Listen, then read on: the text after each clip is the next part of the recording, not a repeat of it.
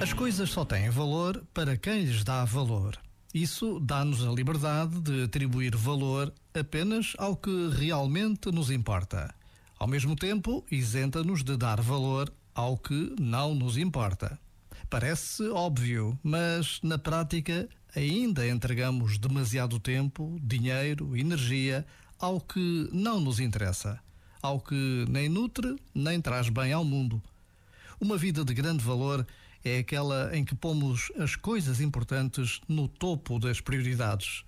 Ora, isso pede dois passos: que identifiquemos o que é valioso para nós e que sejamos coerentes, fiéis aos nossos valores. Já agora, vale a pena pensar nisto. Este momento está disponível em podcast no site e na app.